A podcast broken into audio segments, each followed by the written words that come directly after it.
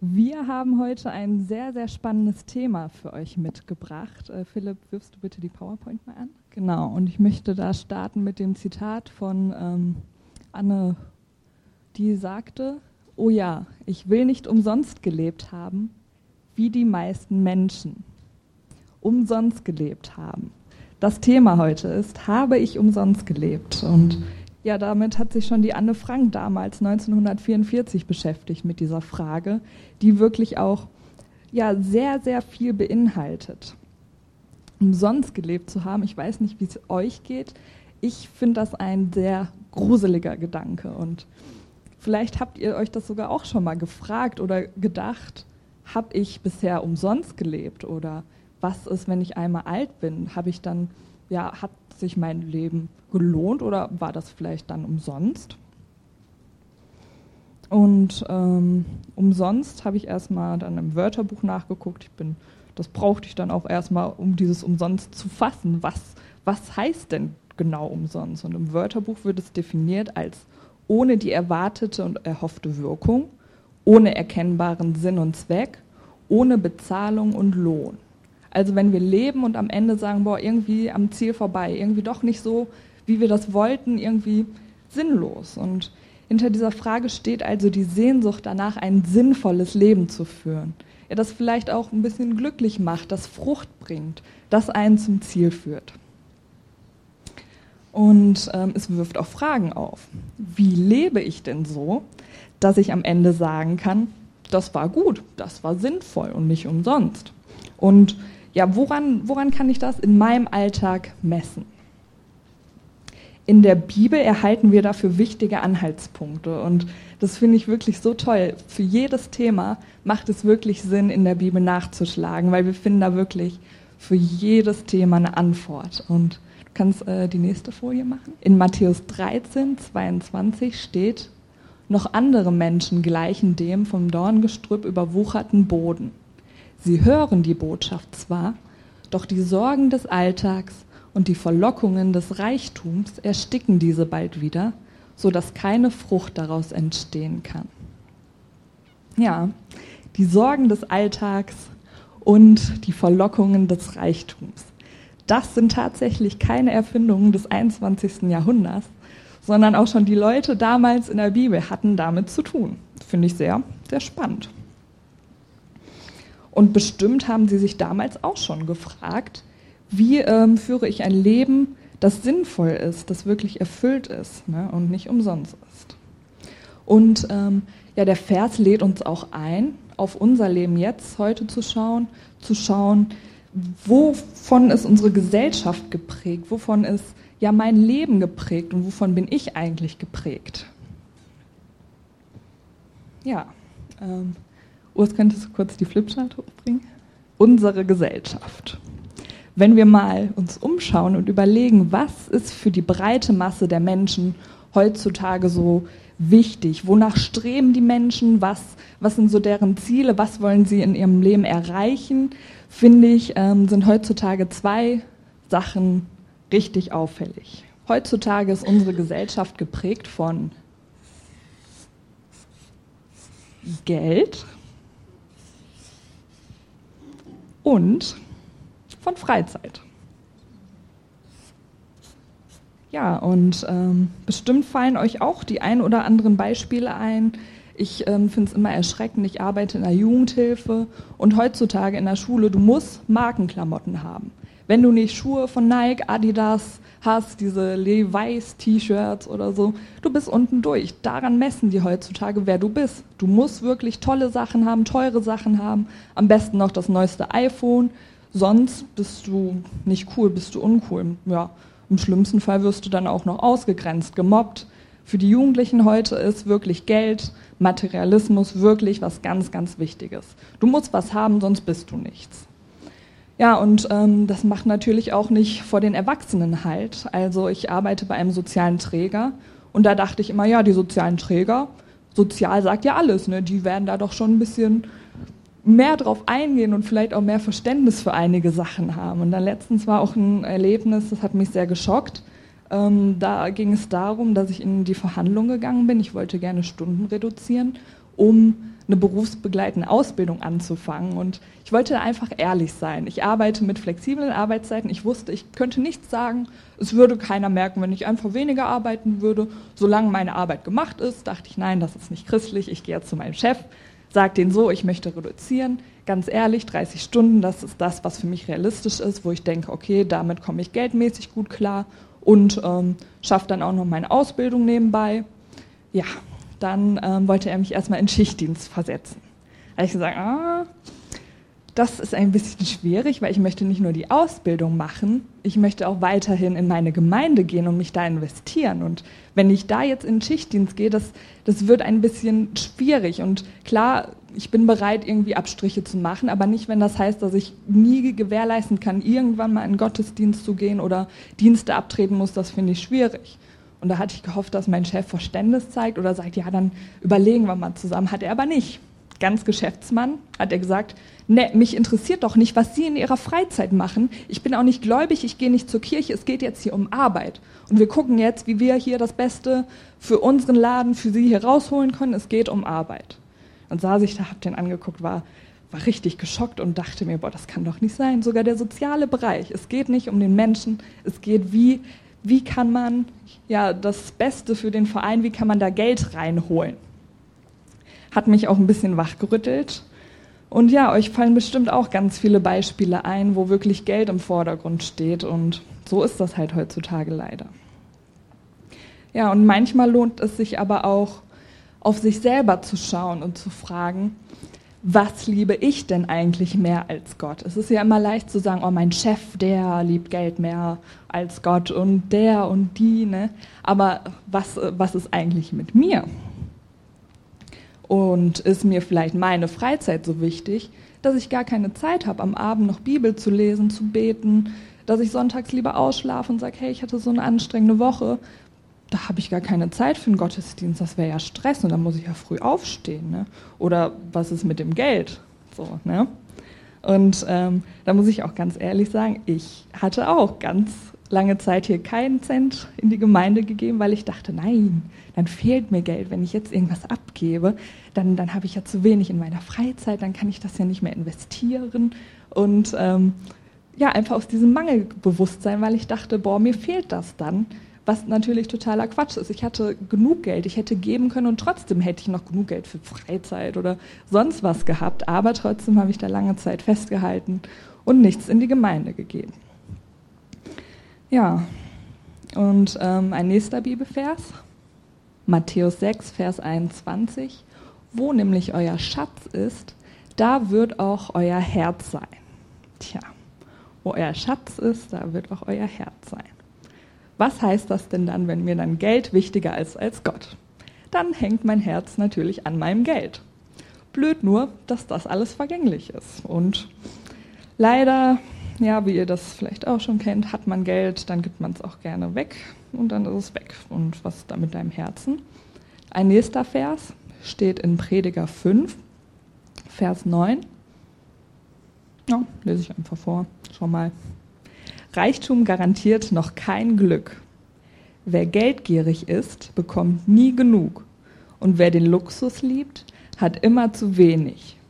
Auch das Streben nach Reichtum ist darum vergebens. Hm. Studien zeigen, dass Menschen, die ähm, ja, materielle Ziele haben, dass die unglücklicher und unzufriedener mit ihrem Leben sind. Also je mehr Wert du auf materielle Dinge legst, und sagst, boah, mir ist es wichtig, ein großes Haus zu haben, eine Million auf dem Konto zu haben, wie auch immer, desto unglücklicher sind im Durchschnitt die Menschen. Finde ich echt sehr, sehr spannend. Es ist, wie der Vers im Prediger sagt, es ist echt wie so ein Teufelskreis. Je mehr wir dem Materialismus verfallen und je mehr wir vielleicht auch haben, desto mehr haben wir das Gefühl, boah, wir brauchen aber noch mehr. Ne, so ähnlich wie ich, ich wollte nichts in der Gemeinde geben und dachte, ich brauche aber noch mehr. Obwohl ne, das echt eigentlich gar keinen Sinn gemacht hat. Das ist wirklich sehr, sehr verrückt und macht auch einfach unglücklich. Zum Glück zeigt uns die Bibel aber auch auf, wie wir dagegenhalten können. Genau. Ähm, nächste Folie bitte. In Lukas 10, Vers 27 lesen wir, der Gesetzeslehrer antwortete, Du sollst den Herrn, dein Gott, lieben von ganzem Herzen, mit ganzer Hingabe und mit all deiner Kraft und mit deinem ganzen Verstand. Und auch deinen Mitmenschen sollst du so lieben wie dich selbst. Ja, die Bibel sagt uns, wir sind zur Liebe und zur Freiheit berufen. Materialismus ist ein Machttrip, der zur Abhängigkeit führt. Gottes Liebe führt zur Unabhängigkeit von Wirtschaftszwängen und von Machtsystemen. Wir sollten nicht vergessen, wir sind zwar in dieser Welt, aber nicht von dieser Welt. Und ich werde oft auch schnell hineingezogen in diesen Strudel von Konsum, Geld ausgeben, Geld besitzen, zu gucken, oh, habe ich genug Freizeit, da muss ich investieren. Aber ja, darum geht es letztendlich nicht. Und ich hatte vor kurzem ein sehr spannendes Gespräch mit meinem Nachbar, der ist Mitte 90 und der sagte mir, heute muss man um die ganze Welt gereist sein. Alle geben so viel Geld für Urlaub aus. Früher haben wir hart gearbeitet, trotzdem hat das Geld dann nicht gereicht, um in den Urlaub großartig wegzufahren. Ich denke aber nicht, dass wir deshalb früher unglücklicher waren. Spannender Gedanke also.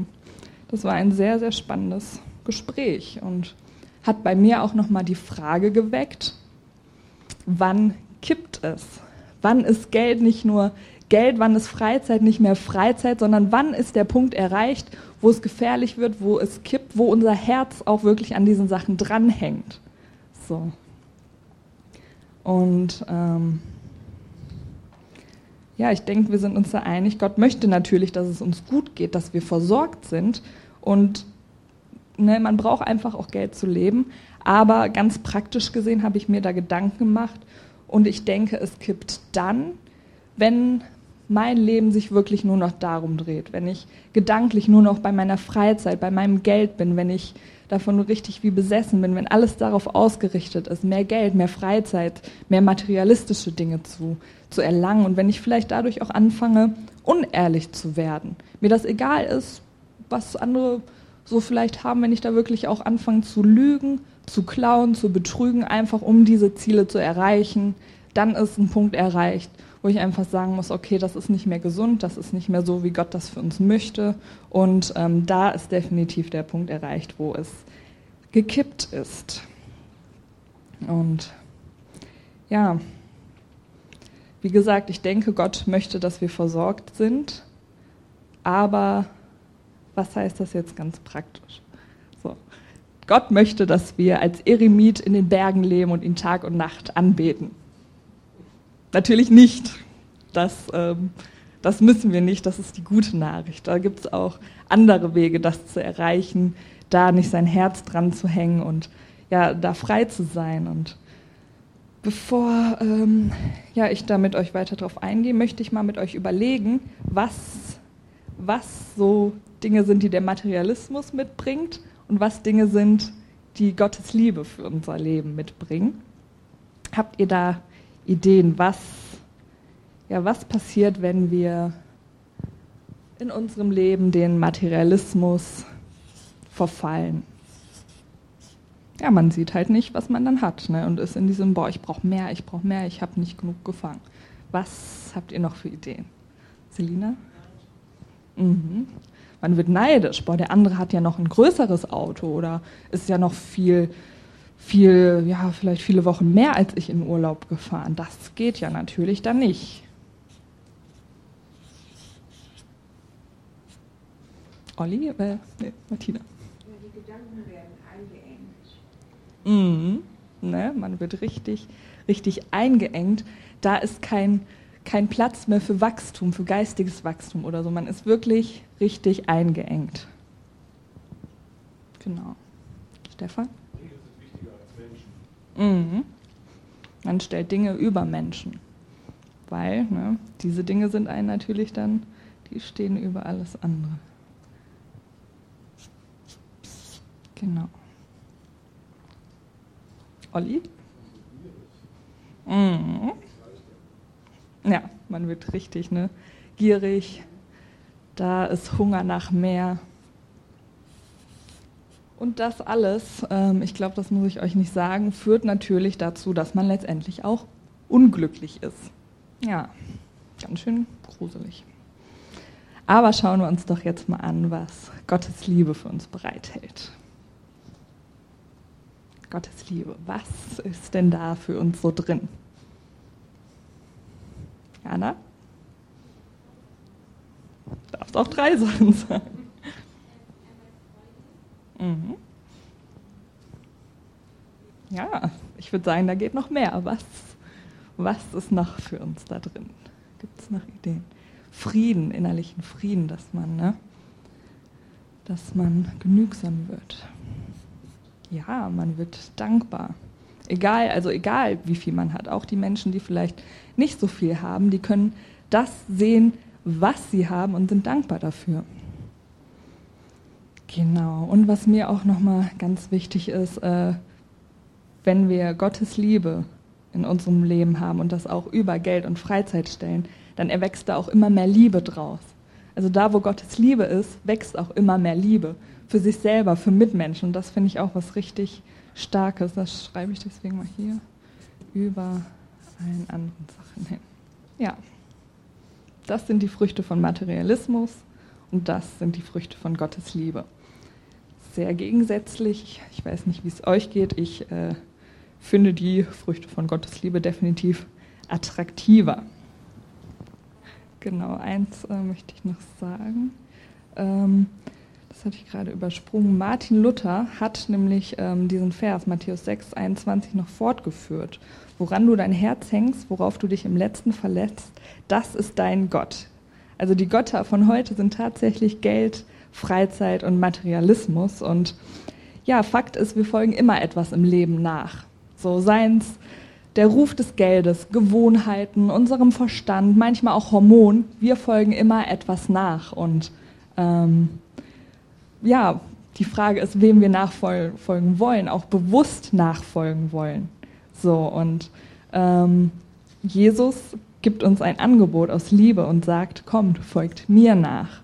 Es ist ein Angebot aus Liebe. Und wenn wir uns von Gott abhängig machen, wenn wir uns wirklich von Gott abhängig machen, dann schenkt er uns Freiheit.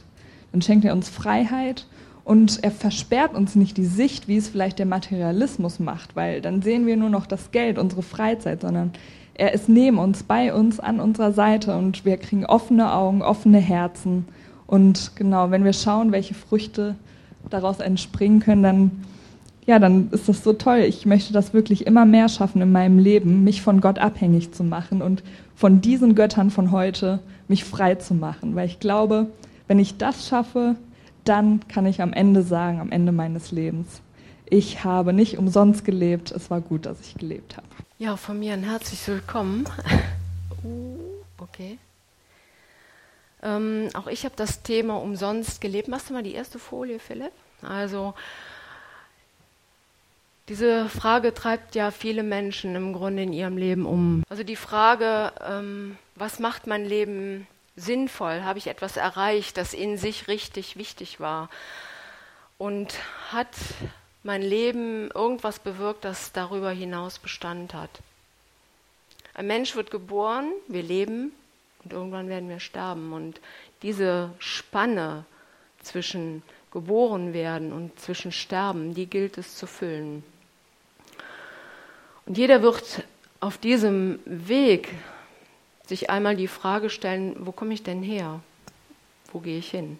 Also ich glaube, diese Frage stellt sich jeder mal in seinem Leben. Und ähm, ich habe mir diese Frage gestellt und irgendwann mal aufgrund von vieler Indizien für mich entschieden, dass es einen Gott geben muss. Es kann für mich, es kann gar nicht anders sein. Es muss einen Gott geben. Und ich habe ihm dann immer mehr Raum in meinem Leben gegeben. Und ich habe Gott erlebt. Ich weiß mittlerweile, wo ich herkomme. Kannst du mich etwas leiser machen? Oder die Boxen hier ausmachen oder so? Ich weiß, woher ich komme. Und ich weiß, ich weiß auch für mich, ich habe diese Frage mit Gott zusammen beantworten können. Ich weiß, wohin ich gehe. Das ist eine ganz tief in mein Herz gepflanzte Hoffnung, dass ich weiß, mein Leben hat auch über dieses Leben hinaus Bestand. Er schenkt mir ewiges Leben. Und jetzt habe ich mir die Frage gestellt, wie finden wir denn raus, ob mein Leben Sinn hat? Und da sind wir zu dem Vers gekommen, den Uta eben auch schon ein Stück weit hatte. Ähm, der fängt aber etwas eher noch an. Das ist das ähm, Gleichnis vom vierfachen Acker. Ein Bauer ging aufs Feld, um Getreide zu sehen. Als er die Körner ausstreute, fielen ein paar von ihnen auf den Weg. Und sofort kamen die Vögel und pickten sie auf. Andere Körner fielen auf felsigen Boden, wo nur wenig Erde war. In der dünnen Erdschicht ging die Saat zwar schnell auf, als dann aber die Sonne am Himmel hochstieg, vertrockneten die Pflänzchen. Sie konnten keine starken Wurzeln bilden und verdorrten deshalb in der Hitze.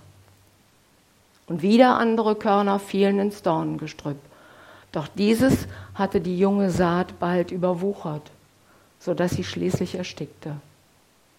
Die übrigen Körner aber fielen auf fruchtbaren Boden und brachten das 160 oder 30-fache der Aussaat als Ertrag. Und Jesus erklärt dieses Gleichnis selber noch in den folgenden Versen. Und er erklärt, der Same ist das Wort Gottes. Der Same, der ausgestreut wird, ist das, was Gott uns in, in seinem Wort anbietet, ist das Wort Gottes. Und, und der der Bauer gibt in diesem Gleichnis, er gibt reichlich, er gibt im Überfluss. Und er schränkt auch überhaupt nicht ein. Er guckt nicht, wo, wo der Samen hinfällt, ob es sich da lohnt, hinzustreuen. Macht es Sinn, bei dir das Wort hinzugeben, dir das anzubieten? Nein, Gott bietet es allen an. Er gibt überreichlich. Und die Frage ist einfach, nehme ich diese Botschaft an? Lasse ich diese Botschaft in mein Herz hinein? Denn der Sinn von Gottes Botschaft ist, er will, dass das in unserem Inneren Wurzeln schlägt. Seit vielen Jahren be begleitet mich schon ein Vers, der mir einmal zugesprochen worden ist. Und der steht im ersten Mose, fürchte dich nicht, denn ich bin mit dir und will dich segnen. Und ähm, wer mich vielleicht vor 20 Jahren gekannt hat, so wie mein Mann, der weiß, dass ich eigentlich nicht, nicht viel Selbstsicherheit hatte. Ähm, ich doch relativ ängstlich durchs Leben ging und ähm, ja, bloß nicht in die vorderste Front, nur nicht auffallen, nicht das Falsche sagen, am besten mal so im Hintergrund rumschwirren. Und das hat sich verändert, indem Gott mir mit diesem Vers immer wieder auch zugesprochen hat, fürchte dich nicht, denn ich bin mit dir und will dich segnen. Und auch in schwierigen Situationen, die ich auch in, in beruflichen Situationen leider habe durchleiden müssen, habe ich gelernt, mich darauf zu stellen und Gott zu vertrauen und zu sagen, ja, du bist bei mir. Da ist dieses, dieses Wort in mein Herz gefallen und hat Wurzeln geschlagen. Ich habe mein Herz da ein, ein wenig geöffnet und habe dem Raum gegeben. Und Konkret heißt das bei dem Punkt des Samens, wenn wir Gott begegnen wollen, dann müssen wir uns mit seinem Wort befassen. Dann nur können wir herausfinden, was er für mich bereithält, was er mir zu geben hat. Das Wort steht bereit und es liegt jetzt an dir und an mir, sich damit zu befassen. Das ist so ähnlich, wenn wir ein Auto kaufen. Wenn das Auto dann endlich da ist, ja, dann liest man in der Betriebsanleitung mehr oder weniger vielleicht, aber dann will man ja auch rausfinden, äh, was kann ich mit dem Ding alles? Was kann das denn? Und ich lese da drin und finde dann irgendein Feature dann, was weiß ich, in, der, in dem äh, Navigationssystem noch, was noch geht alles. Das finde ich aber nur raus, wenn ich in der Betriebsanleitung lese. Und so ähnlich ist das mit der Bibel. Wenn ich da nicht drin lese und mich mit dem nicht vertraut mache, kann ich nicht rausfinden, wer Gott ist und was er für mich bereithält. Der zweite Punkt ist die Erde. Also das erste war der Samen, das zweite ist die Erde. Öffne, glaube ich dem oder verschließe ich mich? Die Erde ist mein Herz. Ob ich dem im Grunde Raum gebe. Und da ist die Frage zwischen diesen unterschiedlichen Punkten, das sind die unterschiedlichen Herzenshaltungen. Hast du ein gleichgültiges, ein hartes Herz? Das ist der Weg, der sagt, ach nein, danke, ich habe kein Interesse, kann, kann weggenommen werden. Brauche ich nicht, kann ich liegen lassen. Oder ich habe es mal das Strohfeuerherz genannt. Das ist, wo diese dünne Humusschicht auf dem Felsen ist. Da wird ganz schnell etwas entfacht, aber leider auch schnell gelöscht. Also, weil die starken Wurzeln im Grunde fehlen. Ich bin interessiert, ja, und da wächst etwas, aber sobald Widerstand kommt, sobald die ersten Schwierigkeiten kommen, verdorrt das Ganze. Und ich nehme es zwar erstmal freudig an, aber ach nee, ist mir doch jetzt zu kompliziert, lass mal lieber. Und schon ist es vorbei. Das ist das Strohfeuerherz. Oder habe ich ein gespaltenes, ein geteiltes Herz, das ist das Dornenherz, das sagt, ja, ich bin interessiert, aber ach, ich bin so beschäftigt. ne? Wir haben ja hier im Grunde schon die ganzen Dinge gehört, ähm, die es in dieser Welt zu bewegen gibt. Die Frage ist, welche Herzenshaltung habe ich? Und zu allerletzt gibt es noch das offene, das demütige Herz. Das ist der fruchtbare Acker, da wo das Wort tief in unser Herz fällt, wo ich es hineinlasse, für wahr halte, es annehme und danach handle. Und wo ich auch offen bin für Gottes Korrektur, für seine Herausforderungen. Also auch da gilt es zu überprüfen, welche Erde will ich sein? Welche Herzenshaltung habe ich? Ich möchte, nein, auf den Vers nochmal eingehen, den habt ihr eben auch schon mal gelesen. Die Dornen stehen für jene, die das Wort Gottes hören und es annehmen. Doch viel zu schnell wird es erstickt durch die alltäglichen Sorgen und die Verlockungen des Reichtums und die Ernte bleibt leider aus. Die Dornen sind also die Sorgen und das alltägliche Sorgen, mich um etwas kümmern müssen, mich darum sorgen, das behindert unser Wachstum letztendlich. Der Alltagskreisel, in dem wir alle stecken, leider ich auch genauso, der lässt kaum Raum für eine Begegnung mit Gott, die oftmals leise ist. Und diese täglichen kleinen Entscheidungen, die sind es letztlich, die unseren Alltag, unser Herz entweder empfänglich oder resistent machen gegen Gottes Wort. Also so wie ich mich in kleinen Dingen entscheide, gebe ich im Grunde einen Weg vor. Es ist ja so, dass wenige, die ein geteiltes Dornenherz haben, die entscheiden sich ja nicht bewusst gegen Gott, sondern es geschieht einfach. Ja? Und das ist, das ist eben bei diesem Dornenherz diese Gefahr, dass ich sage, ja Gott, du bist ja da und ich finde dich ja auch klasse und ich will dich in meinem Herzen haben. Aber, und dann kommt dieses ganze Gestrüpp darüber und schon ist es passiert. Der Satan will uns mit Sorgen und Ängsten niederdrücken. Sorge um Schule, Ausbildung, boah, nee, das kann ich nicht. Um Job, um meine Zukunft, um meine Gesundheit. Erlebte Verletzungen. Was habe ich erlebt? Halte ich daran fest oder kann ich irgendwann damit zu Gott kommen? Oder der Spagat zwischen Familie und Beruf. Aber Gott gibt uns in seiner Betriebsanleitung einen ganz klaren, ja, ganz klares Angebot. Es ist die ausgestreckte Hand, wo er zu mir sagt, und legt all eure Sorgen bei ihm ab, denn er sorgt für euch. Das ist doch sein Angebot, seine ausgestreckte Hand, wo er sagt, bleibe nicht in diesem Sorgenkreisel, und er sagt auch ganz klar, wer von euch kann dadurch, dass er sich Sorgen macht, sein Leben auch nur um eine Stunde verlängern? Seid besonnen, das finde ich auch total wichtig. Seid besonnen und wachsam und jederzeit auf einen Angriff durch den Teufel euren Feind gefasst. Wie ein brüllender Löwe streift er umher und sucht nach einem Opfer, das er verschlingen kann. Aber ihm sollt ihr durch euren festen Glauben widerstehen.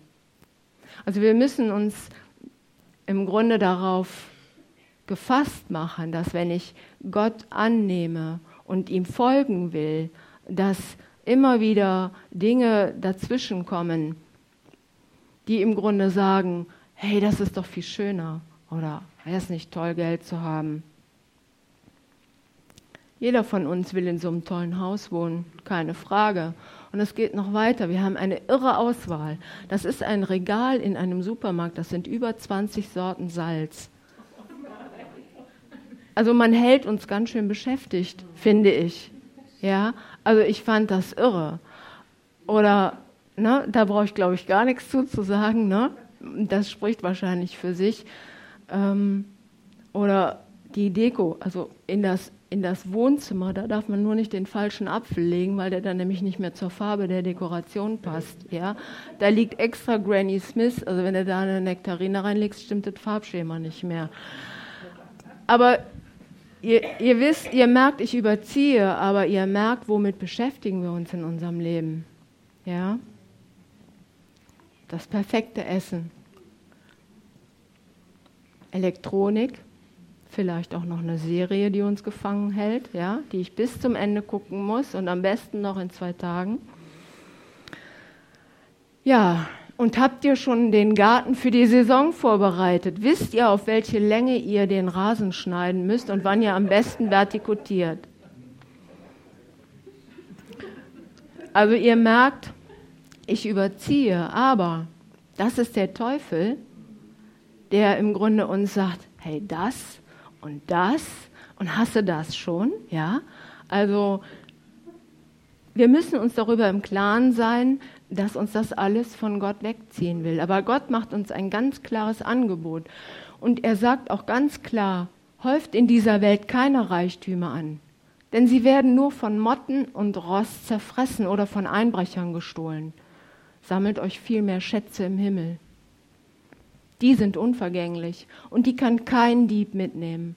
Da nämlich, wo euer Schatz ist, da wird auch euer Herz sein.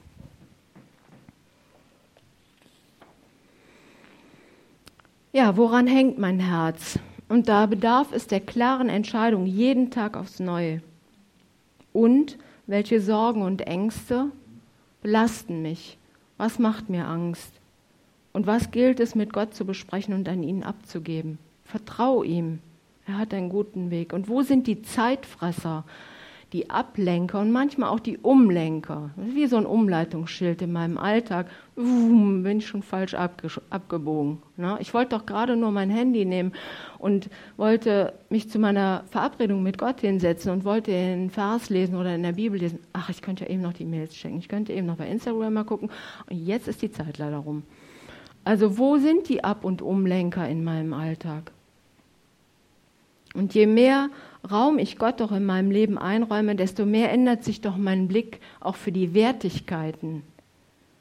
Und was gilt es zu verändern? Betrachte mal, oder ich will auch meinen Alltag mit Gottes Augen betrachten. Ich will hinschauen und mir das von ihm auch zeigen lassen. Wir sind Gott doch wichtig und er bietet uns inneren Frieden. Das sind die die Dinge, die Uta schon rausgefiltert hat. Er bietet uns inneren Frieden, dass ich loslassen kann, dass ich vergeben kann und dass ich mir genügen lassen kann. Ich brauche, also ich, ich weiß nicht, wie es bei euch ist, aber ich brauche nicht 20 Sorten Salz. Also absolut nicht. Und er gibt mir Unabhängigkeit. Ich kann Ziele mit Gott definieren. Ich will meine Ziele nicht nach weltlichen Maßstäben definieren. Ich will sie mit Gott definieren. Und er gibt mir Sicherheit. Hier und in dem, was kommt. Er gibt mir ewiges Leben. Und da glaube ich ganz fest dran. Und das, was das Wichtigste ist, ist in Beziehung mit Gott zu leben. Das ist das, was mich nicht umsonst leben lässt, in Beziehung mit Gott leben. Lass ihn deine Werte und Maßstäbe bestimmen und suche das Gespräch mit ihm. Hab eine Verabredung mit ihm. Jeden Tag. Hab einen Ort. Ich habe da mal drüber gesprochen. Hab einen, einen Begegnungsort, einen Verabredungsort. Setz dich hin. Ja, hey, ach, schon 10 Uhr. Ich bin noch mit Gott verabredet. Und es ist so wichtig, selber ein aufmerksamer Hörer zu werden und zu bleiben und sich nicht vom Glauben eines anderen tragen zu lassen. Das ist so wichtig, selber Schritte zu gehen und Begegnung mit ihm zu haben. Und ich mache jetzt ein bisschen schneller. Ähm, das hatten wir schon, das überspringe ich mal. Das sind nochmal die Früchte. Das sind die Früchte des Geistes, so wie sie wirklich in der Bibel stehen. Ein Teil habt ihr hier schon stehen. Ja, Gottes Geist bringt Gutes hervor. Liebe, Freude, Frieden, Geduld, Freundlichkeit und Güte. Also, und alles ist so, wenn ich es von Gott empfange, wenn ich mich geliebt fühle, dann fällt es mir auch leicht, andere zu lieben. Ja? Und wenn ich sehe, wie viel Geduld Gott mit mir hat, dann sollte es mir eigentlich nicht schwerfallen, Geduld mit anderen zu haben.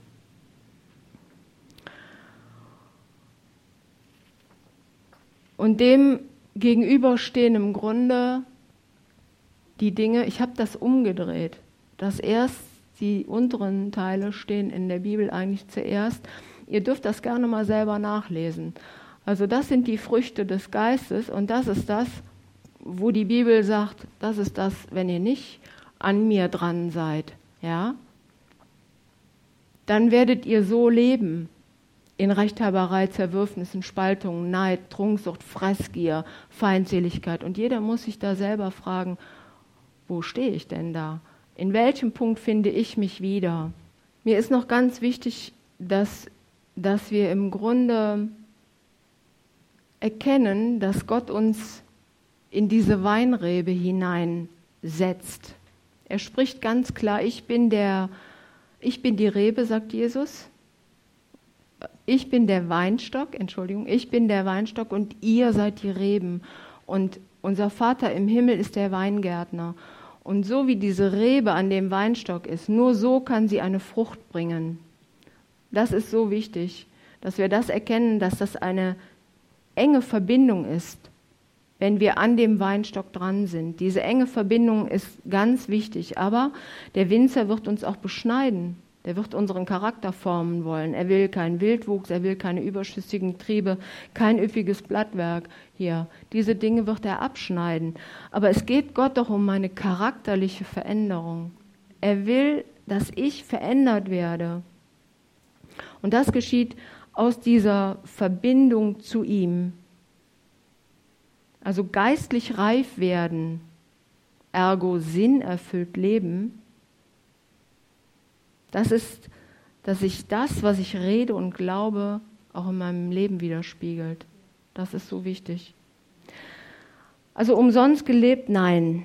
Wir haben nicht umsonst gelebt. Wir haben sinnvoll gelebt, wenn wir Begegnung mit Gott hatten, wenn wir ihn in unser Herz gelassen haben und seinem Wort Glauben geschenkt haben und er uns dafür dann auch verändern durfte. Und ich fasse noch mal ganz kurz zusammen.